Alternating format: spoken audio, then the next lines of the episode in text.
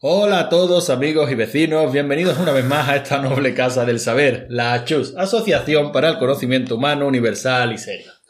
La clase de hoy está dedicada una vez más al universo cinematográfico Marvel, al MCU.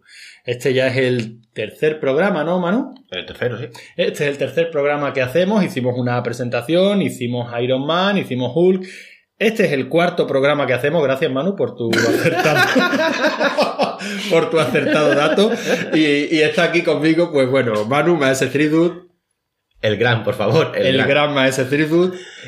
Eh, ¿Qué? Sí, aquí estoy contigo. Eh, hemos empezado un poco mal porque es la cuarta vez que le damos al botón de grabar estamos un poco descolocados, así que al principio perdona las coñas y lo abrupto. Nada, es lo que tiene la, la Semana Santa. Como hacemos habitualmente, ponemos el tráiler de la peli que toca hoy, en este caso Iron Man, la segunda parte, Iron Man 2, y arrancamos.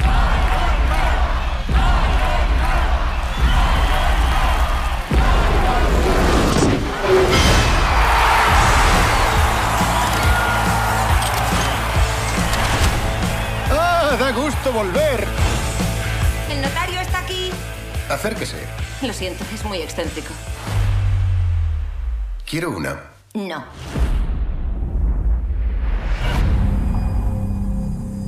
Si puedes hacer sangrar a Dios, la gente dejará de creer en él.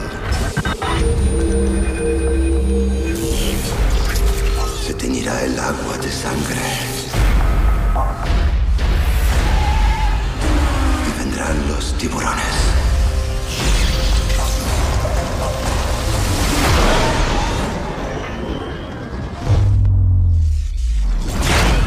Solo tengo que sentarme a mirar cómo el mundo te devora. Mi prioridad es entregar el arma Iron Man a los Estados Unidos de América. Yo soy Iron Man. La armadura y yo somos uno solo. Contrariamente a lo que crean, sé perfectamente lo que hago. ¡Up! Lo que te vi hacerle a Tony Stark en ese circuito. ¡Wow! Necesitas mis recursos. Quiero hacer que Iron Man parezca una antiguaya. Tu numerito en plan llanero solitario es innecesario. No tienes por qué hacer esto solo.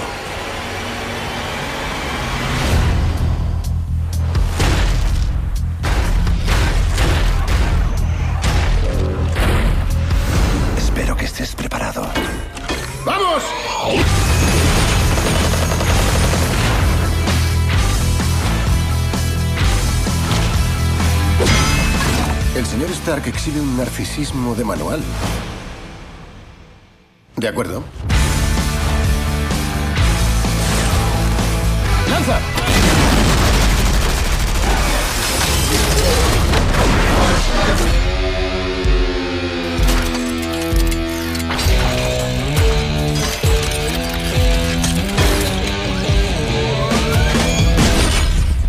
Y bueno, aquí estamos. Volvemos con, con, el universo cinematográfico Marvel y repetimos personajes. Ya estamos con la segunda película de Iron Man. Ya toca poco hablar de lo que es el personaje en sí, de lo que nosotros conocimos el personaje, porque eso ya lo, lo hicimos en el primer programa.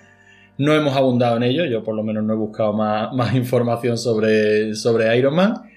Así que hoy sí, hoy podemos ponernos directamente con la película. Venga, ¿qué, ¿qué, te esperabas? ¿Cuándo fue la última vez que la viste, Manu? ¿Y qué te, ha parecido ahora? Yo la vi de estreno en su día, cuando salió. No la había vuelto a ver. La recordaba muy, muy, muy, muy, muy mala. Muy aburrida. Y la he vuelto a ver y no me ha parecido ni tan mala ni tan aburrida. De hecho, me ha parecido bastante entretenida. La acción un poco mierder. El desarrollo de personajes más mierder que el anterior. Era de esperar. Por lo visto tiene su lógica en el guion. Que si quiere ahora hablamos un poquillo de eso. Pero yo no la recordaba o sea, la recordaba muchísimo peor de la que luego la he visto. Me ha gustado bastante, la verdad. Pues entonces estamos casi, casi igual. Yo no la recordaba desastrosa. Yo sí recuerdo que, bueno, que pues me gustó menos. Quitarle la vibración al móvil, Manu. Esto, esto es un desastre. Bueno, volvemos a, volvemos a avisar que estamos grabando una vez más en la cocina y mientras tomamos café. O sea, ya dijimos que si se escuchaba bien, si el sonido era medio decente, esta va a ser la, iba a ser la forma habitual para, esto, para estos programas del universo cinematográfico Marvel. Y, y, en esas estamos. Así que tendréis que perdonar si se escuchan a los niños dando voces por ahí, si nos vibra un móvil o si algún vecino empieza a gritarse por el ojo patio. Son las cosas del directo que se le llaman. Pues como te decía, a mí la peli me, yo no la recordaba horrible, no la recordaba tan mala. Cuando terminábamos el programa de Hulk decíamos, bueno, que ahora empezaba la travesía de- del desierto, porque tenemos Iron Man 2, la siguiente es Thor, y bueno, casi que son las que peores puntuaciones tienen dentro del universo Marvel, porque Hulk, tal y como comentamos en el programa anterior, la gente casi que no la que no las coloca dentro de este universo, no las valora igual ni las mete dentro del mismo paquete. Y bueno, la verdad es que yo me lo pasé bastante bien. O sea, la peli me puse a terminar de verla anoche y acabé a las 3 de la mañana y no me quedé dormido. O sea, que la película yo creo que es la típica roba tarde. Es mm, bastante mejor que Hulk para mi gusto. Sobre todo también porque funciona mejor a nivel de, a nivel de efectos, de ritmo creo que está bastante bien. Dices tú que el desarrollo de personajes es un desastre y sin embargo a mí es cierto que los personajes no evolucionan, no hay, no hay un cambio en ellos, pero las interacciones entre los personajes me molan muchísimo. O sea, yo ese triángulo que se forma entre Viuda Negra, Peter Potts y, Iron Man y Tony Stark a mí me gusta muchísimo. Yo creo que da las mejores escenas de la peli. Y, y bueno, si quiere. Te comentaba lo del desarrollo de personajes y tal, porque el guion, al parecer, eh, John Favreau o John Favreau, como John se llame, Favreau. nunca lo, lo sabremos, tuvo muchos problemas en la creación con Kevin Feige, porque Kevin Feige quería que esta película ya fuera como el inicio a lo bestia del MCU y quería meter muchísimas referencias al MCU y Kevin Feige dijo que, o sea, perdón, John Favreau, eh, el gordo, dijo que no, que a él le gustaba el personaje de Tony Stark, que él quería hacer la película otra vez sobre Tony Stark, seguía ahondando en Tony Stark y seguía ahondando en Iron Man. Se reescribió el guion por lo visto un par de veces y al final quedó como un poco inconeso y yo creo, a lo mejor es porque lo he leído antes de ver la película, entonces ya iba con esa idea preconcebida, que eso puede ser. Pero es verdad que lo, no sé, se nota como un poco cojo por algunos sitios y no sé, yo lo noto raro, creo que no es tan redonda como la primera en ninguno de los aspectos. Respecto a mí lo que más me gusta de Iron Man, ya lo dije antes, ya lo dije en el anterior programa, es Tony Stark. Y en esta me gusta porque tengo mucho cacharreo de Tony Stark. O sea, Tony Stark haciendo muchas cosas delante de ordenadores. Eso es lo que más me gusta. Pero luego ni el malo me gusta, ni las peleas de acción las veo, o sea, de las de acción las veo especialmente buenas. Pero quitando eso, la película bastante más entretenida lo que recordaba. Bueno, si, si te parece, hacemos un poquito el- la sinopsis de la peli. La de Hulk la hice yo, así que te toca, ¿verdad? Que coño, que luego te andas quejando siempre que no te dejo hablar, que coges un micro y te vuelves loco, que parece que has comido lengua, hijo puta. No, no, no, venga. Que se me da muy más que no, si yo eso en el colegio le iba fatal. Que Bueno, tenía un bueno. par de hojas y yo tenía un par de docenas. Pero en este caso tenemos una historia muy, muy sencillita. Sí, muy sencillita. Tenemos a Iron Man, a Tony Stark, que ya ha revelado al público y al mundo quién es él. Y empieza la película así, ya sabiendo que todo el mundo que es Iron Man, y, y dice, en resumidas cuentas, que ha logrado la paz en el mundo. Que es una cosa que a mí me dejó un poco rayado. O sea, al saber que está Iron Man, es una. ¿No te acuerdas de la película? Me Sí, estás sí, mirando sí. con cara de apio. No, no, sí, sí, es verdad porque mm, me llamó la atención que se venía muy arriba. Sí, sí, pero eh, tanto sea- él como el mundo en general daban por sentado de que Iron Man había logrado la paz en el mundo. Y dijo, me parece un poco. Bueno, yo veo ahí un poquito de inspiración de Doctor de Manhattan. Doctor Manhattan, lo mismo que pero a lo bruto, o sea, es decir, bueno, coño, es Iron Man, ¿vale? No deja de ser un... Pero bueno, eso también es muy propio de Marvel, ¿no? O sea, los poderes de los personajes, bueno, muy propio casi del mundillo superheroico en general. Los poderes de los personajes van siempre, o la intensidad y el alcance de los poderes de los personajes van siempre al, al hilo de la historia que nos estén contando. Si me interesa que este personaje sea el superpoderoso del mundo, lo va a ser. Y si en la siguiente mm, historia Es un mierda. necesito que sea un mierda para que cualquier Mindundi le pueda pegar una paliza, lo va a ser también. Síndrome visión, ¿no? Sí, sí, eh, lo que pasa en, en- precisamente en Marvel, en las películas, yo creo que donde más se ve es en visión. Aquí es verdad que hacen referencia a eso. O sea, de aquí, bueno, pues yo solo he conseguido la paz mundial. Ah, Bueno, a ver.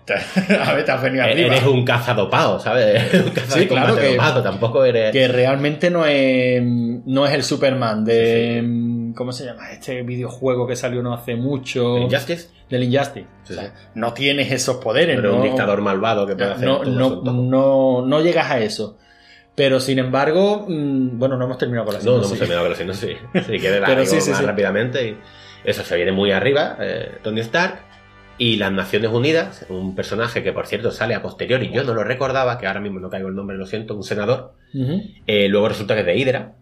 Lo retoman para el soldado de invierno ese personaje, que no lo sabía, el senador Stern, puede ser. No me acuerdo del No sé. nombre, pero sí. Pero sí eh, lo retoma, que es una de las cosas que me gusta a mí de esta película, que siempre tiene una interconexión, aunque sea muy pequeñita, porque me hizo ilusión. Digo, coño, este es mismo que sale en Bueno, a mí es que es un personaje que me gusta muchísimo, ¿eh? Pero es que salen dos películas y en unas cinco minutos. No, pero, pero en esta yo creo que el Sí, tío sí, lo borda. O sea, el tío, eh, aparte tiene cara eso de, de político podrido. o Sí, sea, sí, parece Jesús Gil enteramente. Bueno, termino rápidamente con la... eh, le dicen que tiene que entregar el- los proyectos, o sea, los prototipos de la tra- de armadura, porque debería ir pasar a Estados Unidos, cosa en la que luego se va a ahondar en Civil War. Y él dice que su polla morena, que eso es suyo, y que soy Iron Man, en plan una cena súper chulesca. Total, que se quiere quedar él con la armadura. Y aparte tenemos a Russo, al malo, a... Latigazo, como es... no me acuerdo White el personaje. Interpretado por el muñeco de cera de, de Vicky Rourke. De Vicky Puta, Rourke. como- ¿Has visto la foto que salió hace, hace poco de Mickey Rourke? Sí, sí, sí. Hijo de puta, ¿cómo se puede estar tan mal? Aviso de que voy a tirarme toda la charla diciéndole Mickey Rooney, porque, porque yo soy así. Bueno, tanto, tanto uno como otro han acabado bastante muñecos de cera, ¿eh? Pues tenemos a Russo este por otro lado, que tiene la tecnología porque su padre la desarrolló a pachas con el padre de, de Tony Stark, con Howard Stark, y con esa tecnología quiere matar a Tony Stark. Aparece el circuito de Monte Carlo, posiblemente de Mónaco, perdón. El, posiblemente la mejor escena de la película, que va Tony a conducir en, en la Fórmula 1 en un circuito de carreras que me encanta. Parece a la de Dios es Cristo. Y un enemigo armamentístico, o sea, una compañía enemiga armamentística de, de la compañía Stark, lo recluta, ruso cabrón este, para que haga unas armaduras. Total, que Tony en esta, con una crisis de identidad, y Dios mío que me muero, porque se está envenenando lentamente por el paladio que invade su cerebro. Es me que, está pasa, quedando- es que pasan muchas cosas, sí, sí, sí, ¿eh? me está quedando larga la sinopsis, ¿eh? Está en una crisis mental, ay, ay, ay, y un arco que duró en los cómics aproximadamente 250 números, que era Tony está borracho. Aquí tiene una cena de dos minutos en el que se emborracha. El diablo en la botella, ¿no? El diablo en la botella. No, pero yo creo que sí que era abundando en, en ese Tony estar frisando con el alcoholismo sí, o tonteando con el alcoholismo. Yo creo que en la trilogía de Iron Man. tontea, pero aquí cuando se ve borracho derrumbado es una escena que Hombre. yo creo que es el homenaje al diablo en la botella, realmente, no hay más. No, no hay más, no hay más. Bueno, la cosa es que, aparte de, de los prototipos de Russo Loco, de la armadura de Iron Man, llega War Machine, James Rudy, y le roba otra armadura. Y esa se la vende al gobierno de los Estados Unidos. Con lo cual tenemos a Tony Stark con su armadura, a War Machine con la otra con el ejército de Estados Unidos y a Russo Loco con un ejército de armadura aparte de una propia que se hace él. Dices tú, esto va a acabar en una pelea de la hostia. Y efectivamente acaba en una pelea antes, Tony ha descubierto un reactor de energía infinita para el pecho que le cura el envenenamiento de paladio a la par, que es mucho más molón que el anterior, gracias a unos diseños de su padre. En serio, No, no, ¿eh? es verdad que pasan un, un montón de cosas en, Y en paralelo. Efectivamente, va a acabar esto en una pelea superheroica de la hostia al final, y la pelea acaba, efectivamente, se cargan al malo en dos golpes, y al ejército del malo una cena de acción de cinco minutos que está muy chula. Y fin, Pues sí, básicamente eso, eso, es lo, eso es lo que tenemos. Tenemos voy a beber agua. Tenemos varias, varias líneas. Por una parte, la crisis existencial de Tony, que yo creo que es lo mejor de toda la peli, es lo que mejor funciona de toda la peli, porque, una vez más, eh, Robert Downey Jr. está enorme. Es Iron Man, te lo crees como Iron Man, te lo pasas bomba cada. O sea, en la presentación de Iron Man eh, está muy bien. Sí. Primero porque te lo presentan en plan superheroico. Se ve que son fuegos artificiales, porque tú ya has visto la película, pero vemos a Iron Man que se tira de un avión militar, algo total y absolutamente Estúpido. Estúpido, él puede llegar volando desde donde quiera, pero se lanza desde un avión militar, le da permiso el piloto, estamos sobre el objetivo, puede saltar, Iron Man salta, vemos unas explosiones en el cielo, de hecho una de ellas incluso le alcanza y, y es Iron Man volando y dicen, bueno, tenemos aquí a, al salvador del mundo, o sea, al pacificador. Y realmente no, realmente Tony a lo que va es a una presentación de la feria de la feria Stark. Es una escena muy chula, es que la película empieza muy bien. No me quiero repetir como dijimos con Hulk, pero tenemos casi lo mismo. Tenemos una película con un primer acto cojonudo, porque es puro personaje, un segundo acto cojonudo, porque arranca con la presentación del ruso loco malo, de... y entonces vamos conociendo bastante de mm, del pasado del padre de Tony, de lo que de lo poco que que Tony conocía a su padre. de- todo eso a mí por lo menos me, me gusta, aunque es verdad que la segunda mitad de ese segundo acto se, se viene abajo, o sea, si las películas tienen un valle, esta es no es un valle, es una hendidura, o sea, parece que no va a levantar nunca. ¿Dónde lo ubicas tú eso? Eso cuando mm, después de la borrachera de después de la borrachera de Tony, incluso un, un po- un poquito antes de la borrachera, la escena de la borrachera y, y todo ese tramo se me hizo larguísimo. Entiendo que Tony tiene que pedirle perdón a, Piper. a Piper, entiendo que, bueno, descubre esos planos que ha ocultado el padre como para de- sintetizar el nuevo mm, el nuevo elemento, que no es el paladio, porque el paladio lo va envenenando. Todo eso lo puedo, puedo de- entender el sentido que tiene, pero se me hace muy largo. Lo del nuevo elemento tiene una curiosidad que es la novelización de la, de la película. O sea, se considera canon porque es el guion novelizado y le dieron eh, la aprobación desde Marvel. El nuevo elemento es Vibranium. Que dices tú, no tiene ningún sentido realmente, porque el Vibranium ya existía. Y Bueno, pero- es que ya lo creó, ya utilizó Howard Stern el, El Vibranium para el escudo de- para el escudo del Capitán América, que de hecho sale en la escena un prototipo del escudo. Y de hecho el Vibranium también es el elemento en el que se basa toda la tecnología de, De Wakanda. de Wakanda, ¿no? Pues un meteorito que cayó en la Tierra y tienen toneladas y todo. Son ricos por exportación de Vibranium. La exportación de... Sí, que no tiene mucho sentido. No tiene mucho sentido y lo leí en lo de la novelización y no, siendo muy bien. Aparte que Vibranium no es un elemento, o sea, entiendo yo de física, evidentemente, pero no sería un elemento como para repeler magnéticamente, no sé, Vibranium es un metal, ¿no? No, pero lo del tema del núcleo de paladio, eh, básicamente eh, lo que Tony Stark se ha fabricado, bueno, esto sería meternos en Honduras físicas, ¿no? Y meteremos todas las gambas del mundo. Pero yo siempre he entendido que lo que él se había fabricado es una especie de generador nuclear en miniatura. Mm. Entonces necesitas un núcleo de paladio y supongo que ese paladio es el que va mm, rompiéndolo, va provocando fusiones del núcleo de paladio para provocar esa cantidad brutal de energía y eso lo sustituye por ese elemento nuevo porque el paladio, uno de los efectos secundarios que tiene es que le va envenenando la, Claro. que le va envenenando la sangre. Y, pero, y el vibranium, bueno, yo no sé, supongo que es que no tengo ni puñetera idea. pero bueno, tampoco creo que tenga mucho Aparte de sentido. para cambiarle el diseño del reactor del pecho y ponerlo más feo, que ahora es un triangulito en vez del círculo molón. No, pero yo a mí eso me a mí eso me mola, o sea, de hecho de que la tecnología que de que la tecnología de las armaduras de Iron Man vaya Ah, evolucionando. sí, eso sí me gusta, Me simplemente gusta. que el diseño me parece feo. o sea. Bueno, pero yo supongo que entre los aficionados a Iron Man, Mm. lo- además el diseño va siguiendo bastante el de los Sí, el de los cómics, ¿no? sí.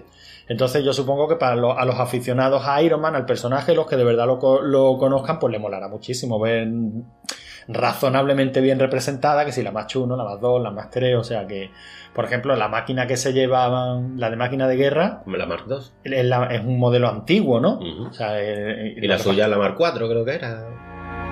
La nueva de Iron Man, la Mark IV, y la que se lleva es la Mark II. sí. pasa- Ujú. Eh, creo recordar, vamos. Yo supongo que todo ese tipo de historia pues son guiños y ya digo, ese es, ese es uno de los arcos de, de las líneas de personaje, que es la evolución de Tony, que se está envenenando, que no termina de encontrar su sitio en el mundo, que encuentra la solución gracias a uno de los diseños del padre y también gracias a... mm, Al poder del amor, que le dice el padre, yo te quiero, hijo. Eso tiene que salir No, en la pero peli. mira, pero fíjate que es que eso me gusta mucho. O sea, si es que a mí cuando la película separa en algunos personajes, a lo mejor, a lo mejor es ñoño, a lo me- pero a mí me gusta. O sea, yo sí. ¿En qué se diferencian las películas Marvel de, de G.I. Joe? Espera, un Pero- que me. No sé si, yo creo que. que- pero, pero a ver si soy capaz de explicarte a dónde voy. Ese tipo de cine de acción con chascarrillo ya existe, existía antes de Marvel.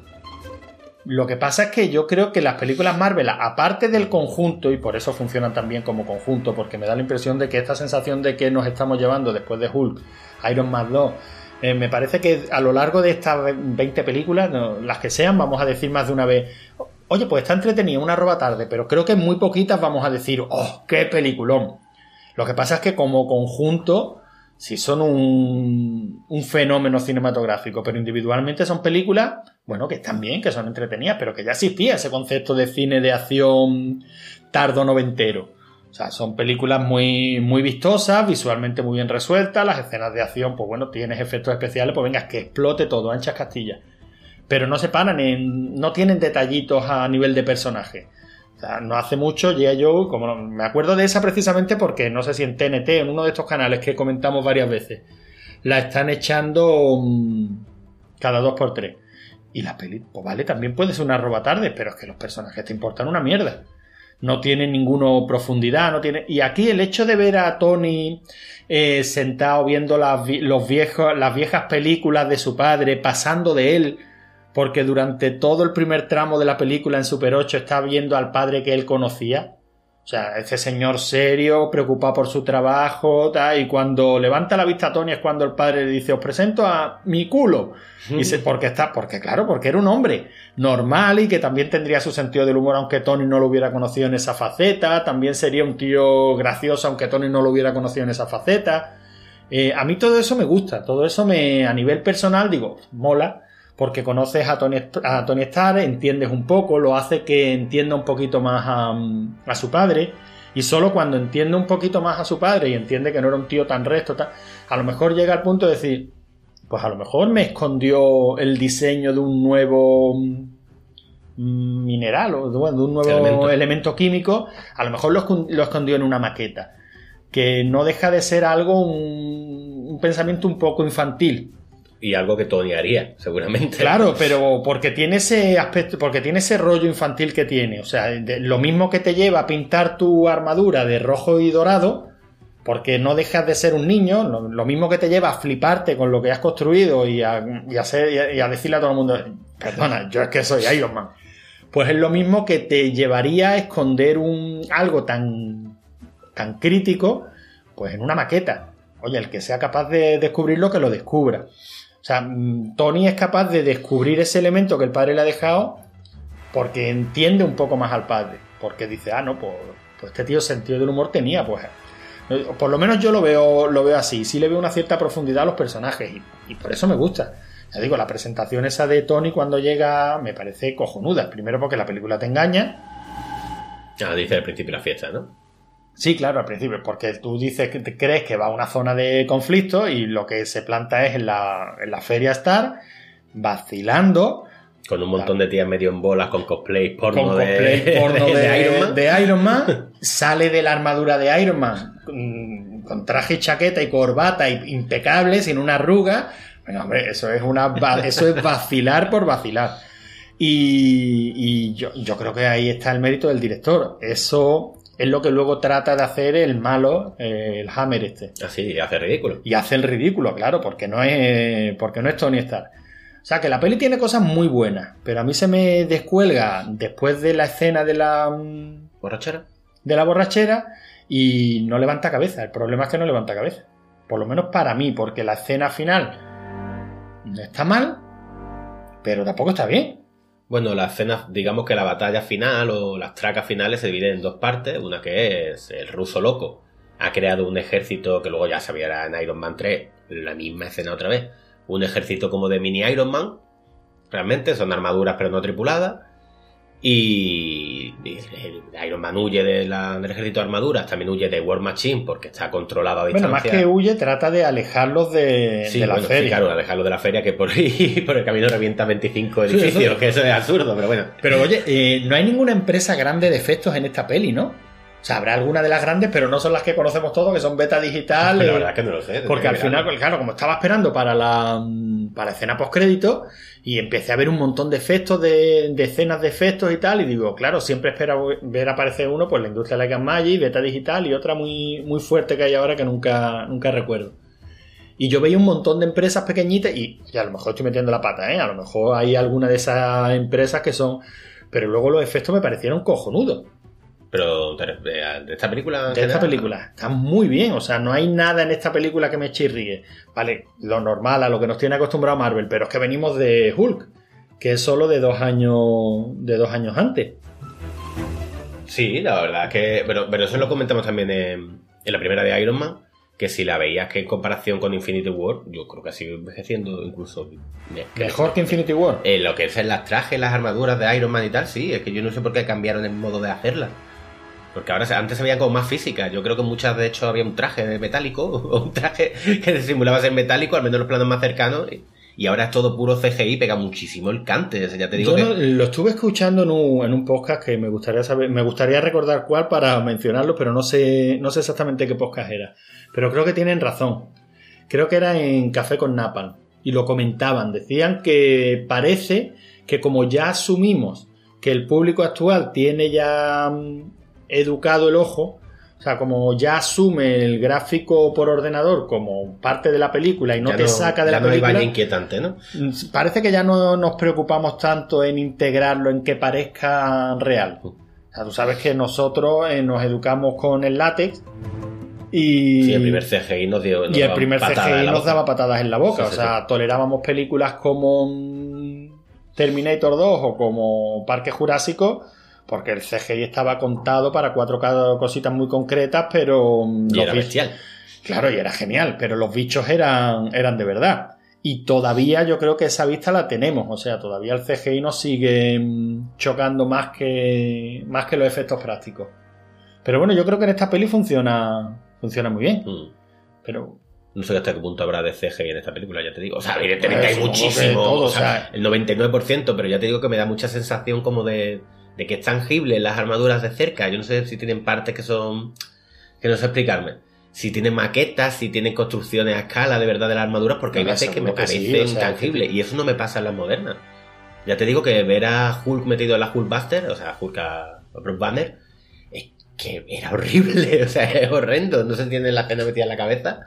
Cuando se ve Bruce Banner eso metido en la Hulkbuster y se, le, se quita el casco y se ve solo la cabecita, y su madre, la han recortado con paint y la han metido encima del CGI. hay cosas que yo no lo entiendo. Yo supongo que son muchísimas empresas trabajando, son presupuestos brutales, son escenas complicadas, no lo sé. Pero bueno, todo esto venía a colación de la última escena de acción. Ya decimos que había dos. Una era la de perseguir, o sea, siendo perseguido por el ejército este. Y por War Machine, que en esa película sale War Machine ya full equip, ¿no? Que mola un huevo verlo. Y luego está la última pelea, que es la que yo estaba esperando, que se supone que son los dos contra el malo, contra el White Flash este. Y esa es una mierda. O sea, no sé si recuerdas sí, la pelea. sí, sí, pues bueno, es que no hay nada que recordar. Es que son dos puñetazos. Se pegan dos puñetazos. Y cruzan, los, los rayos a lo que hace falta. De confianza en mí. Pero está. El caso es que tienen idea. Yo creo que de planificación la película está muy bien. Yo creo que el John Favreau este lo hace muy bien. Porque la peli. O sea, todas las semillas te la van plantando, cruzan los rayos, igual que, que, que es de la misma manera que acaba la pelea de, de la borrachera. Mm. Cuando Tony se pilla la borrachera que se pilla y.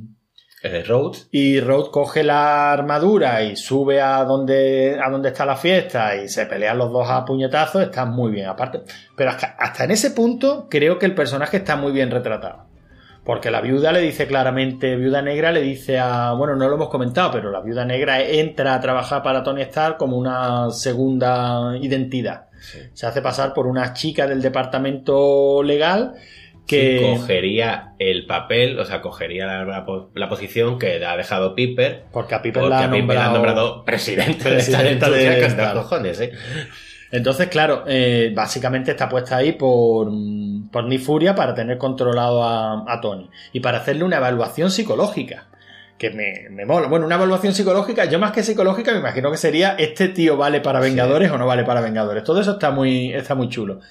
Y la, y la viuda le dice a, mm, a Nick Furia en la conversación después de bájese usted del donut, ¿no? La borrachera de Tony Stark acaba con Tony Stark en lo alto de un donut Con el traje de Iron Man. con el traje de Iron Man, un, un donut de estos gigantes que anuncian una tienda de donuts típica estadounidense comiendo donuts, ¿no?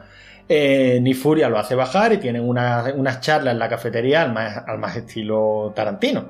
O sea, el- el- la cámara colocada en el mismo sitio, la- o sea, una conversación muy Y clásica. Samuel L. Jackson. Y Samuel L. Jackson, o sea. Y está hablando y cuando llega la viuda le dice que, que si el... Nunca me acuerdo cómo se llama máquina de guerra. Eh, Rhodey, Que si Roddy coge la, la armadura de máquina de guerra es porque Tony se lo ha permitido. efectivamente. O sea, que Tony en cierto modo, que todo eso está muy, va muy bien con el personaje. O sea, Tony se da cuenta de que necesita ayuda y, ne- y- y entonces le ha permitido que le robe su propia armadura porque necesita que alguien lo frene. O sea, que hay más profundidad psicológica en el personaje. Vamos, coño, esto no es Hamlet, pero que hay más profundidad psicológica en el personaje que lo que se ve a simple vista. Y todo eso está muy. Eso está muy bien, si es que la peli tiene cosas muy chulas. No sé por qué se me desmorona tanto a partir de cierto punto. Por lo que te comentaba en Hulk. Porque tienen que acabar a super hostia y hay momentos en los No, que de pero a mí la pelea de Super Hostia, fíjate, en este caso todo lo contrario. La pelea de Super Hostia no me molesta, Pero si es que la pelea de te dura dos minutos. Por eso- Pero no, no, la pongas. Pero se me, se me queda muy corta. Sí, sí, sí, pero no la pongas. O sea, no hace falta poner el White Plus este Pero, en una pero pelea de super se, robots. pero eso no es lo que se carga la película. No es que se lo cargue, pero es que como un bajón tan gordo al final me da a mí la sensación. Sí, la pelea es anticlimática total, porque termina con eso. Lo que estábamos comentando de cruzar los rayos. En la pelea esta de mm, la borrachera, la pelea termina, los dos se están liando a hostias. O sea, cogen una barra de, de pesas y, o sea, se están golpeando, pero en ningún momento se disparan. Y la pelea termina con los dos disparándose con los, Con los rayos, sí. con los rayos estos que tiene Iron Man y también la armadura de máquina de guerra en la palma de la mano. Claro, se cruzan esos dos rayos y provocan una explosión que destroza la mansión de Tony Stark una vez más. Y, y nada, salen los dos lanzados y ya. Y con ese mismo golpe es con el que Se cargan a. con el que Plus, se ¿eh? cargan el White Plus. Entonces, o sea, que la peli hace las cosas bien, o por lo menos las hace al estilo clásico, Pero que- digamos, te hace, te ha enseñado cuál es el golpe que van a utilizar. O sea, por lo menos hace las cosas al estilo clásico. Y a mí eso me gusta, pero sin embargo, Pero estoy pensando, a ti se te desmorona desde la borrachera, porque la borrachera en sí mola. O sea, La de borrachera hecho, te mola. Te, pone mal cuerpo. te pone muy mal cuerpo. Debería ser ves- graciosa, pero no, No, es graciosa. es graciosa ni de coña. O sea, que está muy bien rodada. Está eh, Iron Man, o sea, Tony Stark rompiendo jarrones o rompiendo platos, haciendo tiro al plato con los rayos que tiene la Sí, sí, haciendo cosas evidentemente muy, que- Sí, sí, muy peligrosas y que no se esperan de un, de un superhéroe. Exacto. De un superhéroe que hace poco se ha nombrado a sí mismo como el que está manteniendo la paz en el mundo. Sí, pero O sea- es que voy, si la borrachera te parece curiosa, después de la borrachera viene la cena del donut, que está muy bien. Donut está Sí. muy bien, la conversación y tal. Después lo que viene es Iron Man descubriendo la- los hechos del padre. Sí, fabricando un que es, Iron Man de tra- partículas. que es Iron Man trasteando y, de- y viendo lo que tú dices que le da profundidad al personaje, que son los vídeos Sí. antiguos. Y después viene la super pelea, que tampoco es que te pase nada, simplemente se te queda un poco corta. Entonces, ¿qué parte te Pues falla? no lo sé.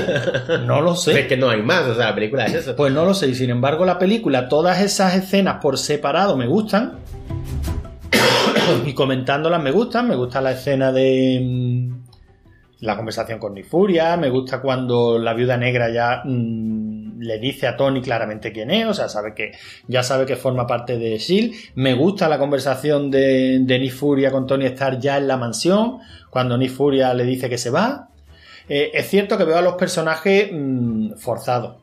La presencia de Coulson es total y absolutamente forzada. O sea, tiene que estar porque tiene que estar.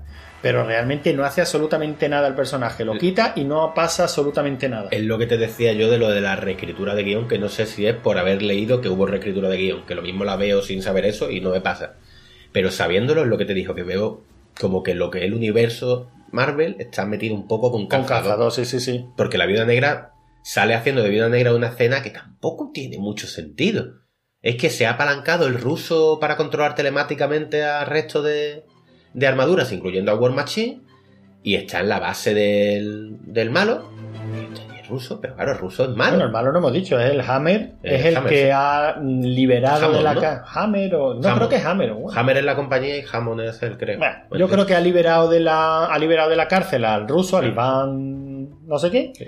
Ha liberado de la cárcel al ruso porque sabe en fin, porque lo, ha- visto en acción, ha visto cómo ha construido pues el cacharrito que lleva Tony en el pecho y que permite que funcione una máquina como como la armadura de Iron Man. Entonces sabe que ese ruso es capaz de construirla, claro.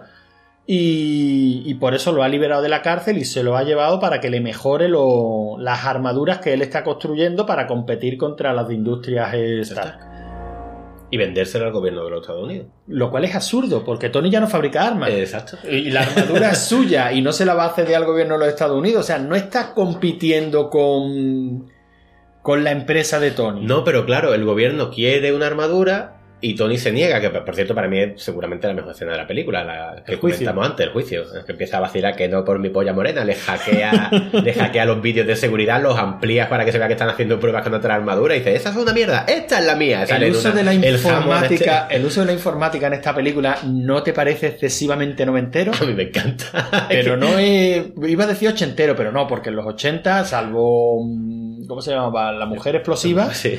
eh, el, el referente que yo tengo es juegos de guerra. Y en juegos de guerra había un uso razonable. O sea, el tema de hackear era más cosa de prueba llamar por teléfono a ver si hay suerte y prueba a a acertar con los nombres de... O sea, sea, para acertar la contraseña tenías que conocer perfectamente la historia del Dr. Falken, ¿no? O sea, me pareció una cosa razonable y creíble, más ingeniería social que informática. Pero por eso yo tengo, te digo siempre de que el verdadero héroe es Tony Stark y por eso me gusta más Tony Stark. Sí, pero, aquí no, pero no solo, pero no solo Tony Stark, porque es que el ruso, o sea, Mickey Rourke llega a, lo- a- a- a lo- a los almacenes de Hammond o de Hammer, donde, Tenía razón, era Hammer. donde, donde está la mm, donde están todos los drones, bueno, no son drones todavía, todas las armaduras esperando mejorar el software y mejorar las armaduras con la tecnología que el ruso pueda proveer. Y llega allí, el otro intenta explicarle, sí, ahora le vamos a habilitar unas contraseñas para que pueda usted. Y el otro llega, toca cuatro teclas y dice software de mierda. El software, por muy de mierda que sea el software, criatura no te ha dado tiempo a probar cuatro Pero contraseñas. eso mola. Sí, son- sí, sí, no. Son super personajes, ¿no? Son genios. No sé, a mí me hace gracia. Y a mí el Tony con su reloj mágico. Sí, sí, hackeando. Pero es que es buenísimo porque se ve. Y esa manchita en el juicio dice uno, y esa manchita parece ser un arma de industria de Star. Y dice, no, espera que te lo amplío. Y hace así con el reloj y no te lo amplía. ¿Qué coño? Te pone una cámara debajo de la armadura. Sí, sí, o sea, inventa Y cámaras de saludar a Hammond, que, a que está aquí. que está en la tele. Por cierto, que cómo duele cuando la armadura de Hammer se dobla con el tío dentro al revés. Y dice, por cierto, que, el- que ese tío sobrevivió. Sí, sí, sobrevivir, Que somos sobrevivir. Disney. Ah, no, bueno, todavía no, pero... Sobrevivir, sobreviviría, pero ¿cómo quedaría? O sea, a mí me recordaba a Robocop 2. ¿Te acuerdas las pruebas de, de Robocop 2? Bueno, ¿y el ruso qué? ¿Qué me cuentas del ruso? El ruso. Vamos, hacemos como la otra peli, vamos personaje por personaje. Venga, a ver qué, qué podemos sacar de ello. De todas maneras, se repite en la gran mayoría, sí, ¿no? Sí, ese por encima. Robert Downey Jr. como Tony. Enorme. Está enorme, a la línea de la primera película. Incluso yo aquí diría que ya se ha hecho más con el personaje. Yo no sé, cuántas, yo no sé cuántas cosas serán improvisadas, pero es que da la sensación de que muchas son improvisadas. No, aquí es que está, aquí es que está muy bien, muy bien, muy bien, muy bien. Yo rescato la escena de. ¿Alguno me ha preguntado cómo meo en la armadura? Así. Así. Pero es que todo ese rollo de personajes, si el caso, bueno, es lo que tú me dices. Entonces, ¿qué es lo que no me gusta y qué es lo que no me funciona? No lo sé. No lo sé. Pero, pero es cierto que, que le veo un valle a la película.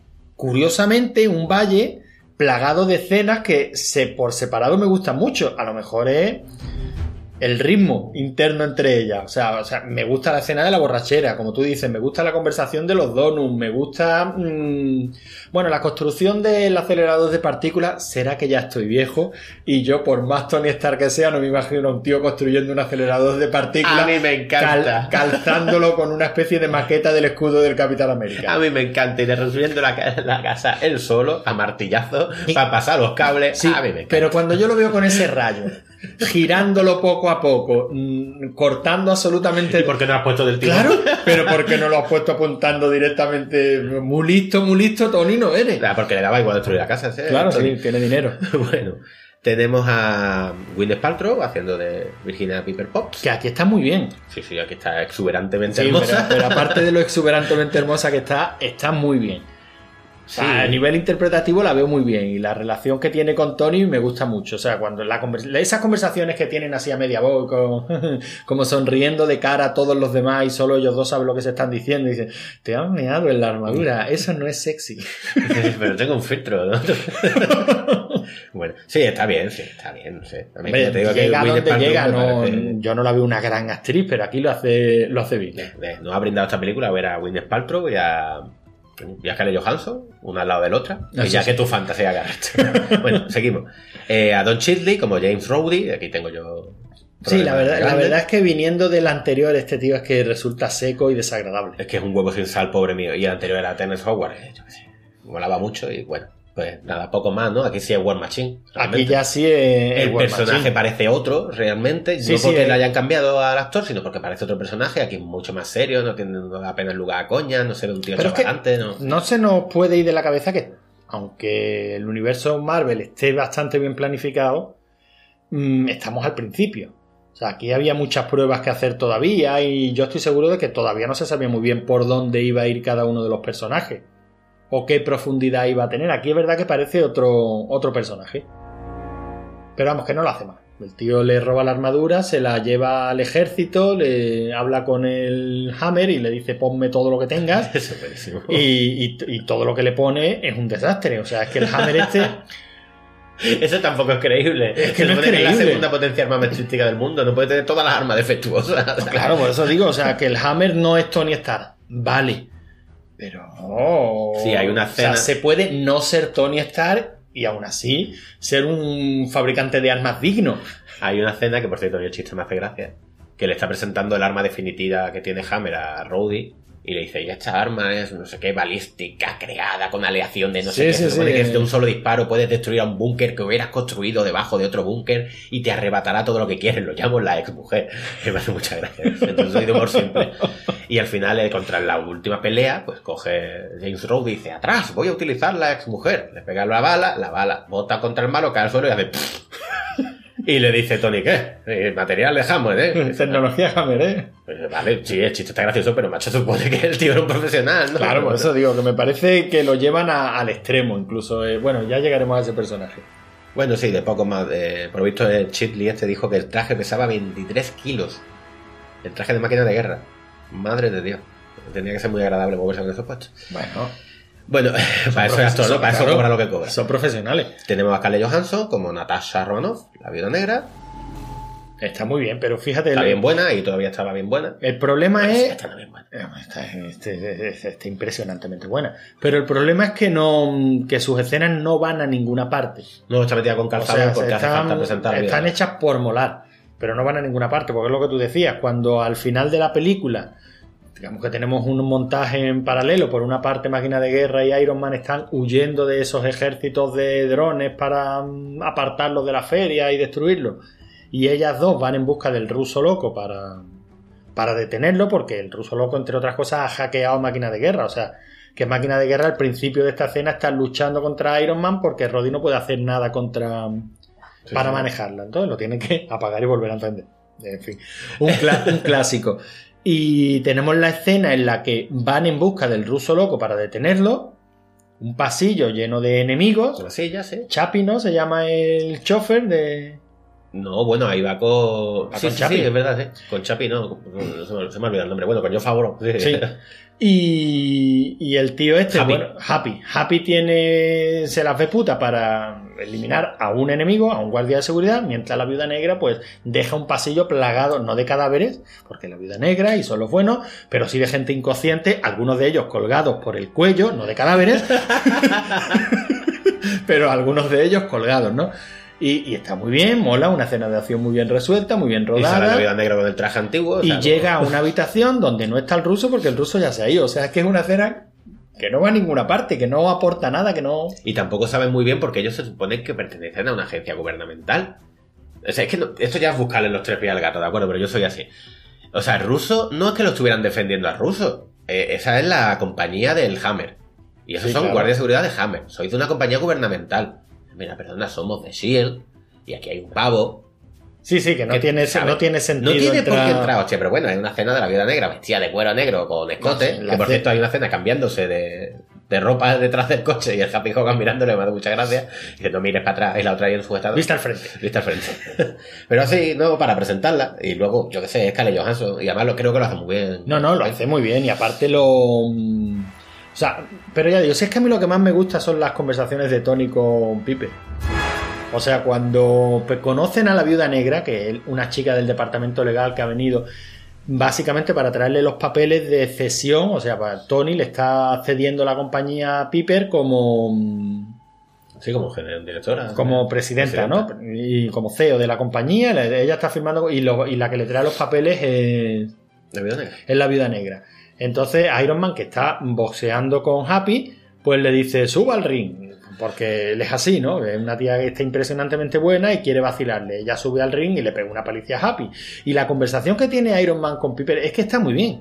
O sea, es que, es que te tienes que reír porque la conversación está muy bien, porque se ve muy bien al personaje de Tony, se ve muy bien lo bien que lo conoce, que lo conoce Piper. Y cuando ella se va y le dice, quiero una, no. o sea, yo también quiero una, claro, todos queremos una. Pero él es Tony Stark y la puede conseguir. Pero que están muy, muy bien, o sea, los personajes están muy bien. Sí, yo creo que lo hace súper bien. Y de hecho lo hace muy bien a lo largo de todo el universo de Marvel. A mí me gusta muchísimo. Y mira que no, no da un duro por ella.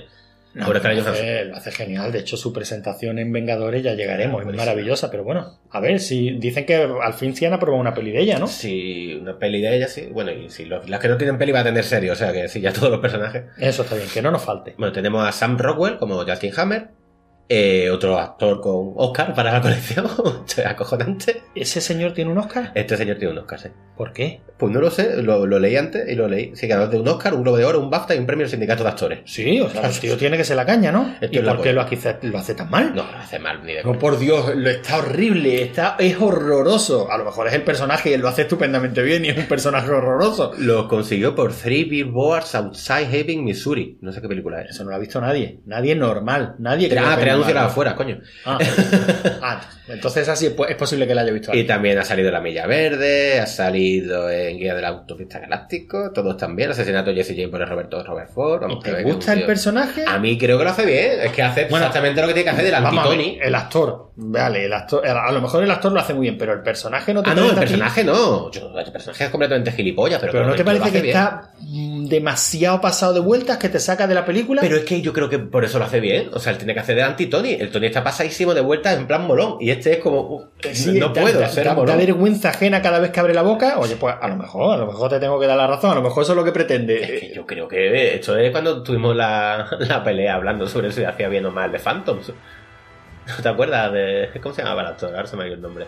Ah, eh, eh, que, que lo hacía horrible. Pero vamos a ver, es que su personaje, el menú intenta interpretar, pero esto es igual, ¿no? O sea, tiene que hacer, tiene que hacer un anti-Tony Stark. Bueno, pues, hacer a lo- a más mejor es que- pasado de vueltas del mundo, pero que no mole. A lo mejor es que su personaje está muy mal escrito, pero es que resulta ridículo. O sea, cada vez que habla con el ruso loco, cada vez que habla con Mickey Rourke, Te voy a quitar el pájaro a mi qui- de gracia. quitarle los zapatos.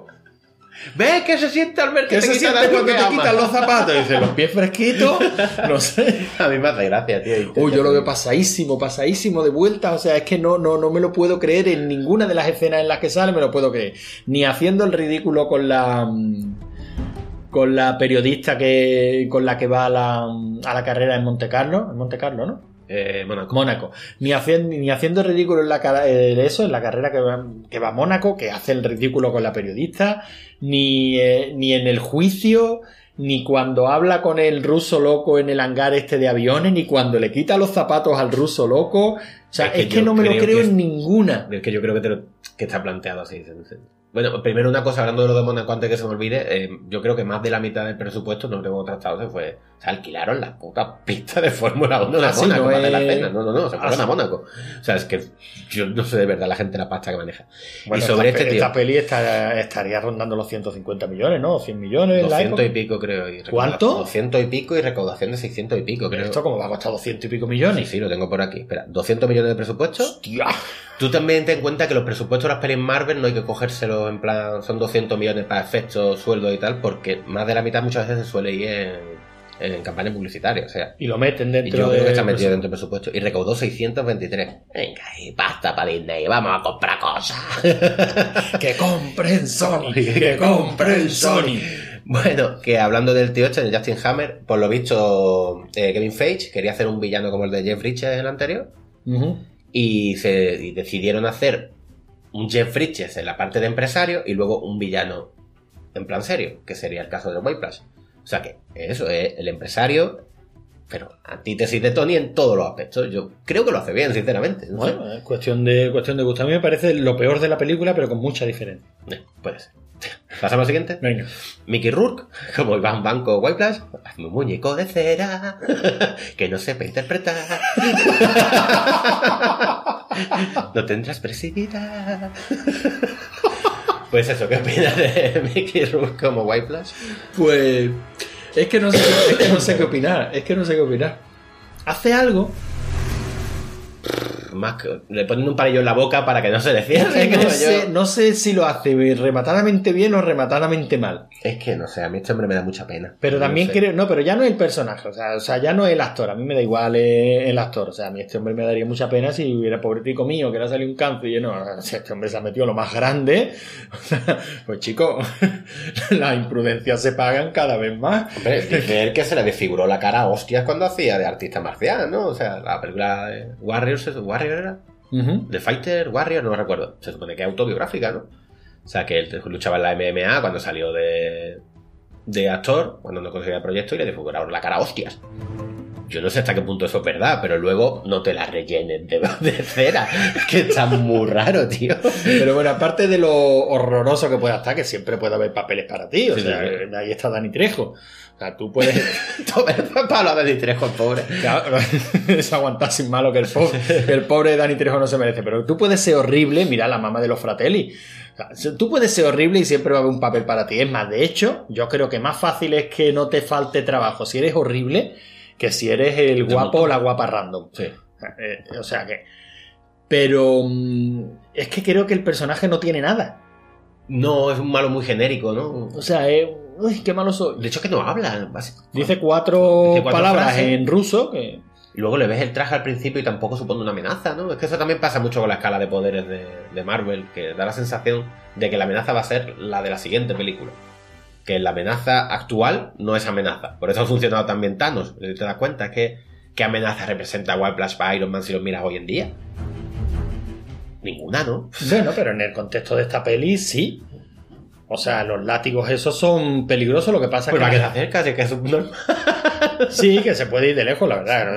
que no representa amenaza. Sí, la verdad es que sí. El anterior lo hicieron con el Ironmonger, que bueno, Ironmonger. De Iron Monger mola mucho. Porque sí, pusieron a Iron Man que se estaba muriendo para poder igualar un poco la lucha, si no, no sé, malo este.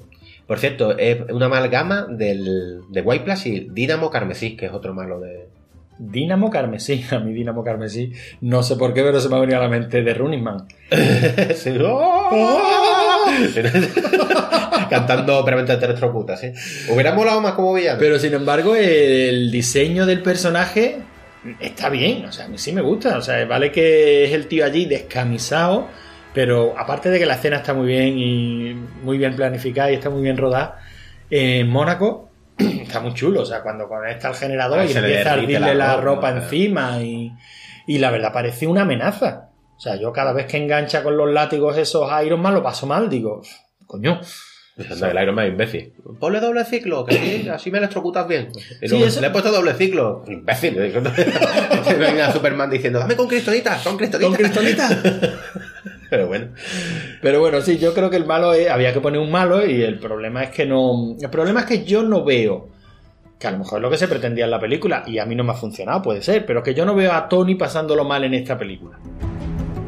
No. O sea, no le veo una amenaza real aparte de él mismo y su y, y ese drama, ese conflicto interior tampoco llega a tal punto como para que lo vea, vale, sí. Eh, la mayor amenaza de Tony en esta película es la vergüenza ajena. Sí, sí. Claro, lo, lo peor que le puede pasar es hacer Me el me que ridículo. vas a decir, es el mismo. No, no, no, no, ajena, Lo peor que le puede que le pasa en esta película es que hace el ridículo. Nada más. Hombre, se está envenenando con. Sí, pero ni siquiera. o Se sea, está haciendo se un está se envenenando. Se, le, se le va, le va llegando eso, las venas, el entramado ese que se le ven las venas negras, que le van subiendo por el cuello arriba y llega la viuda negra y dice, toma, y le mete un chute y aquello de- de- desaparece. No, no, no te hemos curado, solo te hemos quitado los síntomas. Perfecto, sigue quitándome los síntomas. Pero aparte, o sea, parece como, uy, eh, si seguimos la evolución del maquillaje, le tenemos que poner la cara negra y se pone una inyección de algo que ya hasta que lleguemos al momento en que se cure. Pero es que realmente Iron Man en ese aspecto nunca ha tenido problemas, si te para pensarlo. En la primera, ay, que me quedo sin corazón, toma, corazón artificial. La segunda, es que me está envenenando. Este ya no te envenena. Bueno, sí, vale. En la tercera, es que no me, me gusta esto de llevar un cacho de hierro del pecho, te lo quitamos, ¿sabes? Parecen los hermanos Marx. Bueno. Y luego es extraíble, pero tío, ¿sabes? no sé, no te estabas muriendo. No, pero que en el momento tiene, tú tienes que ver al héroe de pasarlo francamente mal. Por eso a mí Superman no suele gustarme nunca. Sí, porque es tan perfecto que las cosas. Que, que no le veo rea- no lo veo nunca realmente de pasarlo mal. Y en la primera, bueno, en la primera de Iron, bueno, es que ahí funcionaba todo, ¿no? Pero en la, en la primera mm, realmente llegas a creer que no se va a poder escapar de la cueva. No, porque es el principio de la película y es el nacimiento del héroe, pero la película Sí, sí, en, sí. ese punto sí te hace, dice, coño, qué mal lo está pasando este hombre. Joder, ahí está conectada una puta batería de coches, ahí sí da cosica. Y la, pelu y la pelea del final con el Ironmonger, pues está bien, o sea, lo pasa mal. Tiene momentos en los que dice, a ver si gana el Ironmonger, a ver si tiene que venir alguien a echarle una mano, pero aquí, aquí se meten ahí en medio del bosque este artificial, empiezan a llegar drones y dice, espérate, que le voy a dar al arma, ¿te acuerdas cómo se llamaba el arma desde las Starfighter? No. Eso de la flor de la muerte de no sé qué, que le daba un botón, empezaban a salir rayitos para y todos ¿por qué no lados. has utilizado, imbécil? ¿Y por qué no la utilizaba antes?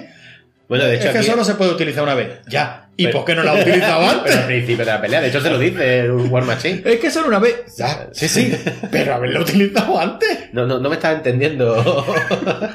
Es que se me gastaba. Eres rico. ¿Por qué no la has utilizado antes? sí, eso es como llegarte al enemigo final de un juego de rol con 99 pociones. Sí, sí, sí, eso es un clásico. Bueno. Seguimos con los personajes. Venga. Ah, bueno, lo mejor de, de White Plus, que a mí lo que más me gusta, que es el aspecto que tiene el personaje, no sé, me mola. Tiene aspecto de sucio, con las uñas escomidas de mierda, los tatuajes chalegueros. personaje Yo no creo que. Pues eso es idea de Mickey Rourke. Claro, porque ha dicho, pues, ha dicho, es que o, me- o he hecho horas de maquillaje para ponerme que parezca un ser humano.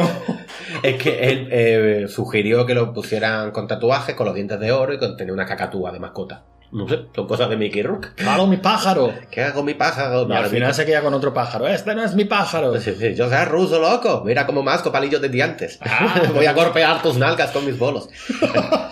Eh, siguiente, Samuel L. Jackson como Nick Furia. Samuel L. Jackson. Haci- Haciendo de Samuel L. Jackson. to me, fucking nigga.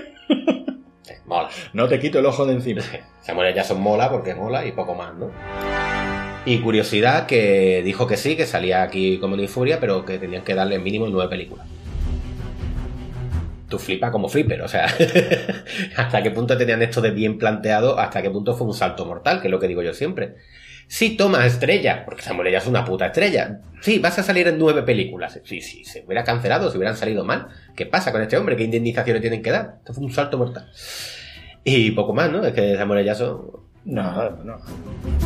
Llega, tiene su conversación, no te quito el ojo de encima, fuese y no hubo nada. Sí, se fue con su chaqueta de cuero, con su parche, molando como solamente Samuel. Jackson sabe molar. Y ya está, ejerci- Y ejerciendo de Samuel. Jackson. Eh, tenemos a John Favreau haciendo de Happy Hogan.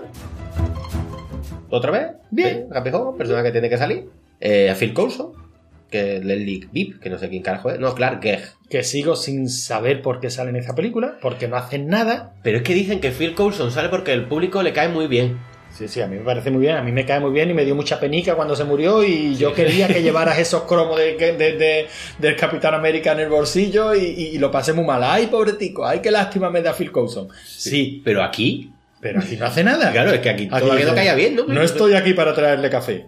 Me voy a Nuevo México. Sí, sale para que luego se vea la escena post crédito mirando. Ya está, pero que la, que la escena postcrédito podía haber salido sin ningún tipo de problema, sin que hubiera dicho, no estoy aquí para Sí, sí, sí, traerle no sé. café. No sé, de hecho es que el Coulson es un personaje que a mí siempre me ha resultado raro, no sé.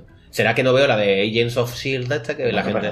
pero, eso no, eso no, nunca es excusa. No. Las películas se tienen que defender por sí mismas. Evidentemente, pero digo, para que la gente tenga tanto cariño, ¿será que no le tengo cariño por eso? No lo sé, a mí un personaje que nunca me ha dicho nada, ¿no? Bueno, yo qué sé, la gente mm, no está bien. Así en líneas generales la La gente, hombre, no, la gente no está bien. Fíjate lo que pasó en Star Wars con, el- con este del casco, con Boba Fett. Ah, sí, Oh, bueno. a la gente le mola, a la gente le mola. A este señor que salía aquí dos minutos y se ha caído por un terraplén. Y luego intentaron hacerlo con... Con la Gwendolyn Christie, ¿no? Con la Capitana Phasma. Es que no tiene el carisma de Boba Fett. Y tú lo sacudes de la solapa y dices, ¡Boba Fett nunca tuvo carisma! Bueno, eso... Ni carisma, ni nada. No hablemos de cosas de esas que no, se nos va la flapa. Eh, poco más, sale Paul Bettany siendo la voz de Harvey, que tú lo odias porque Porque se zumba. a Jennifer Lawrence. ¿No? No, no, no es Jennifer Lawrence. Claro, la última vez dije Jennifer Lawrence, pero no es Jennifer Lawrence, es Jennifer Connelly. Ah, bueno, joder, entonces es más Claro, es para diablo o no es para diablo. Claro, no, no, no. Hombre, a Jennifer Lawrence yo creo hay una diferencia de edad muy grande, ¿no? Bueno, a ver, son actrices no, no, no, no, no, aquí solo aceptamos matrimonio normativo. El chico mayor que la chica y como mucho cinco años.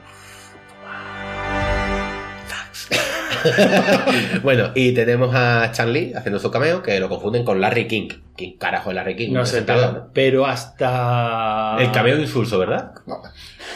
Pero Sí, que yo pensé- insulso, yo o sea, pero, pero, ¿de, de verdad sacas a Stan Lee para esto? Pensé lo Para mismo. hacer un plano subjetivo de Iron Man saliendo de allí de, de la presentación. Sí, chicos, vale, sí, sí, sí. O sea, Dos segundos de Stan Lee. Nunca, nunca, nunca, nunca se puede hacer eso con Stan Lee. Y última curiosidad, sale Elon Musk.